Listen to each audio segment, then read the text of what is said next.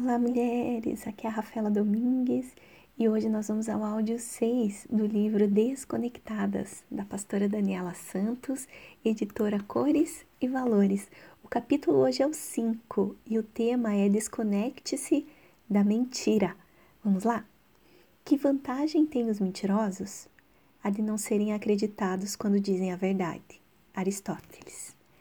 A prática da mentira.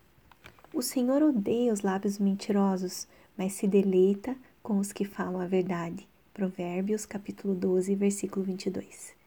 Cada vez mais percebemos a prática da mentira como algo rotineiro, fazendo parte do cotidiano das pessoas que se habituaram a fazê-lo. Seja na hora de dar desculpas por ter faltado ao trabalho ou para justificar um erro, para clientes na hora da venda ou talvez para o esposo sobre o preço que foi pago em uma determinada peça tenta se convencer que não se trata de mentira, mas apenas uma omissão da verdade.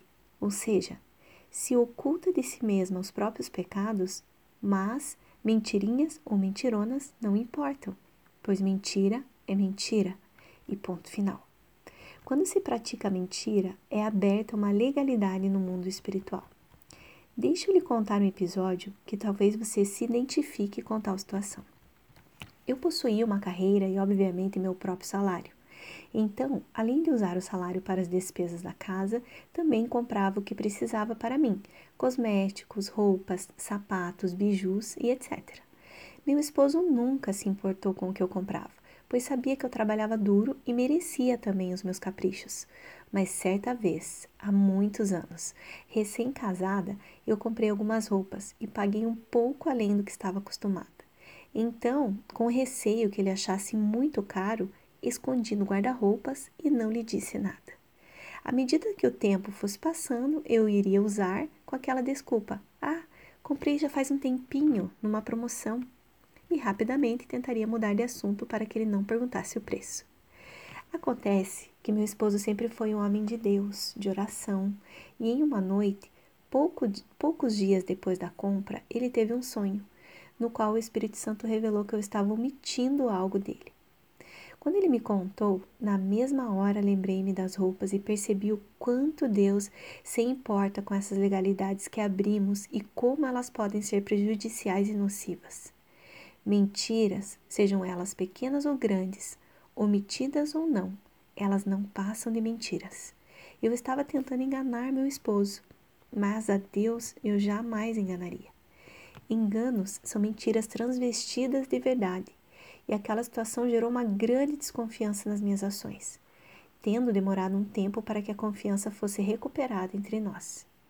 A Bíblia cita em Provérbios que há seis coisas que o Senhor odeia, e uma delas é lábios mentirosos.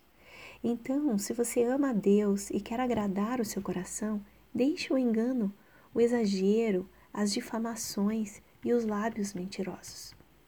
As seis atitudes que o Senhor odeia, e a sétima ele abomina: olhos arrogantes, língua mentirosa, mãos que derramam sangue inocente, coração que maquina planos perversos, pés que se apressam para fazer o mal, a testemunha falsa que espalha difamações, e aquele que provoca contenda entre os irmãos.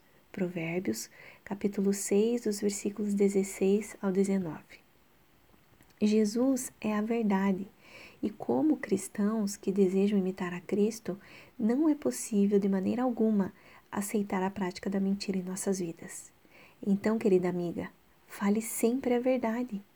Não deixe que o inimigo tenha legalidade para acusar você, nem abra brechas, pois o pai da mentira é o diabo e você não é filha dele. Cuidado com as raposinhas. Apanhai-nos as, as raposinhas que fazem mal às vinhas, porque as nossas vinhas estão em flor. Cantares capítulo 2, versículo 15.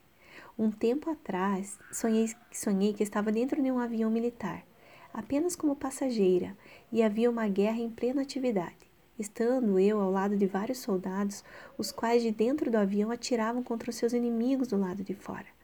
Muitos daqueles soldados foram atingidos no decorrer do combate, e eu presenciei a queda de muitos deles ao meu redor. Quando o avião pousou, foi possível visualizar quem eram os inimigos que estavam fortemente armados. Então houve uma grande surpresa, pois os inimigos poderosos eram meninas bem pequenas, com laços, aparentemente inofensivas, mas que na sua astúcia haviam derrubado vários soldados.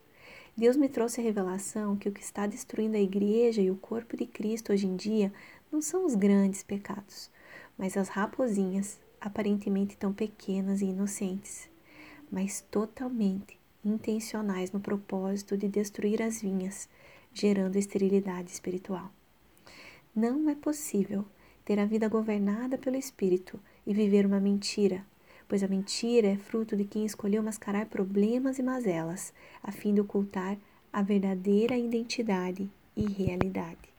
Viver a verdade e na verdade são de fato fatores essenciais para quem deseja viver a plenitude de Deus.